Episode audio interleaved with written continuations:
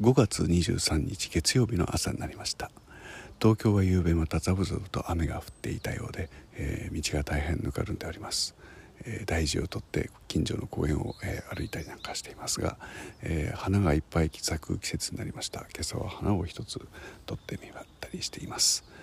え楽しみにしていたライブが終わりようやくこれから外に出ていく季節が始まるなと思っています、え6月は3本ですか。7月は2本決まりましたね。